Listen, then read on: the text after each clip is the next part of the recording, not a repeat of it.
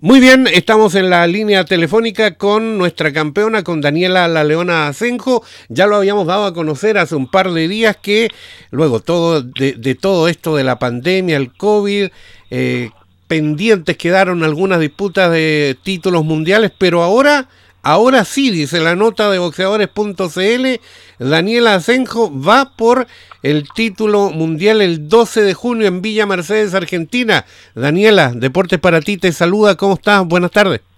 Hola, Pato, ¿cómo estás? Muy buenas tardes. Eh, bueno, contenta, ahora ya camino a entrenar nuevamente, segundo turno del entrenamiento del día, y contenta con la oportunidad que surgió de poder competir en Argentina, de poder disputar el título del mundo de la de la FIT, de la Federación Internacional de Boxeo, Así que un gran desafío, creo que es la, pelea más importante de mi carrera, así que estamos entrenando al 200% para llegar en la mejor condición física posible.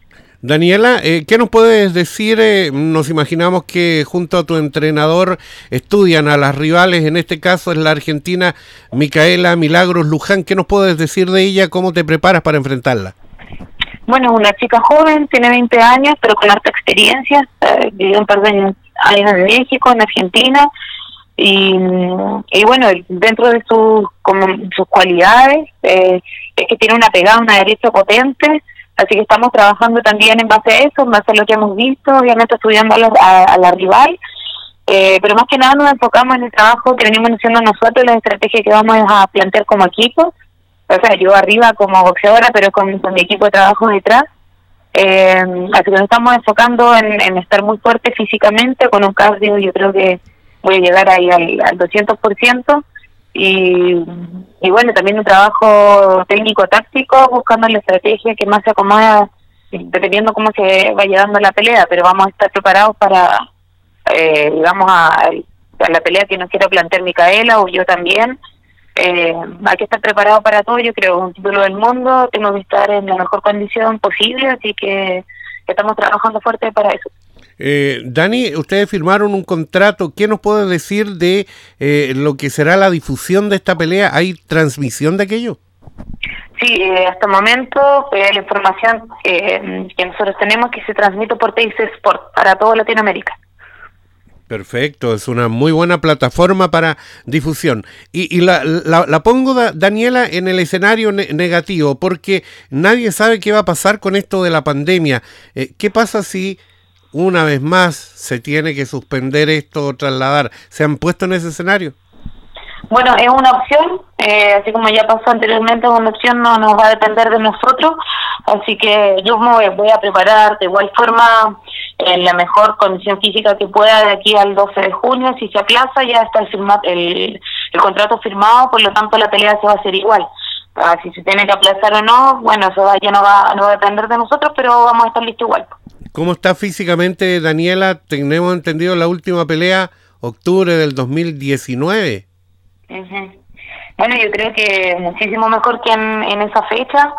Eh, durante toda esta pandemia nosotros, ustedes saben que hemos seguido entrenando igual, a pesar de las restricciones.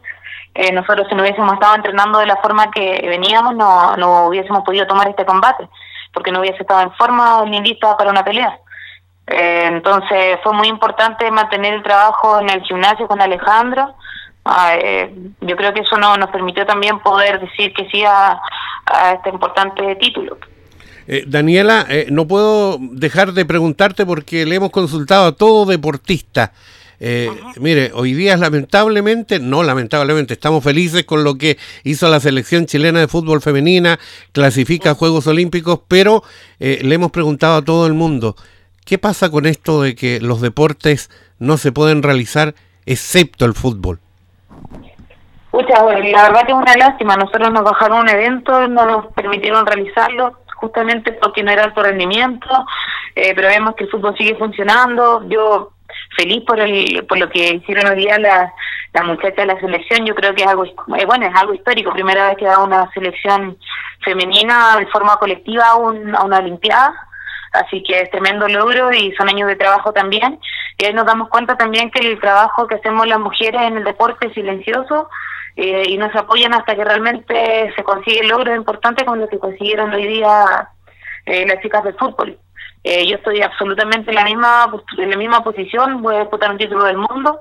Estamos en, eh, aprovecho de hacer el llamado, estamos buscando eh, auspiciadores, patrocinadores que nos quieran apoyar para ver si es que es posible ir a terminar la parte de la preparación a México. Necesito hacer sparring, necesito estar a un buen nivel y desgraciadamente acá en el país no hay porque no hay más boxeadoras profesionales, somos muy pocas, entonces en, en digamos en ese escenario tenemos que viajar para poder hacer una preparación acorde a lo que vamos a disputar.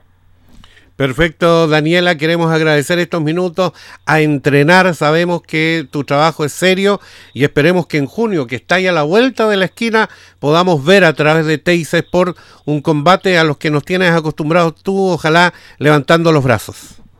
Sí, bueno, muchas gracias a ti, Igual, Pato, y, la gente hay que siga, que esté atenta. Yo voy a buscar el título del mundo, en mi, en mi mente no hay nada más que traer ese cinturón acá Así que, bueno, espero el apoyo también de la gente, el apoyo que me dan siempre a través de las pantallas.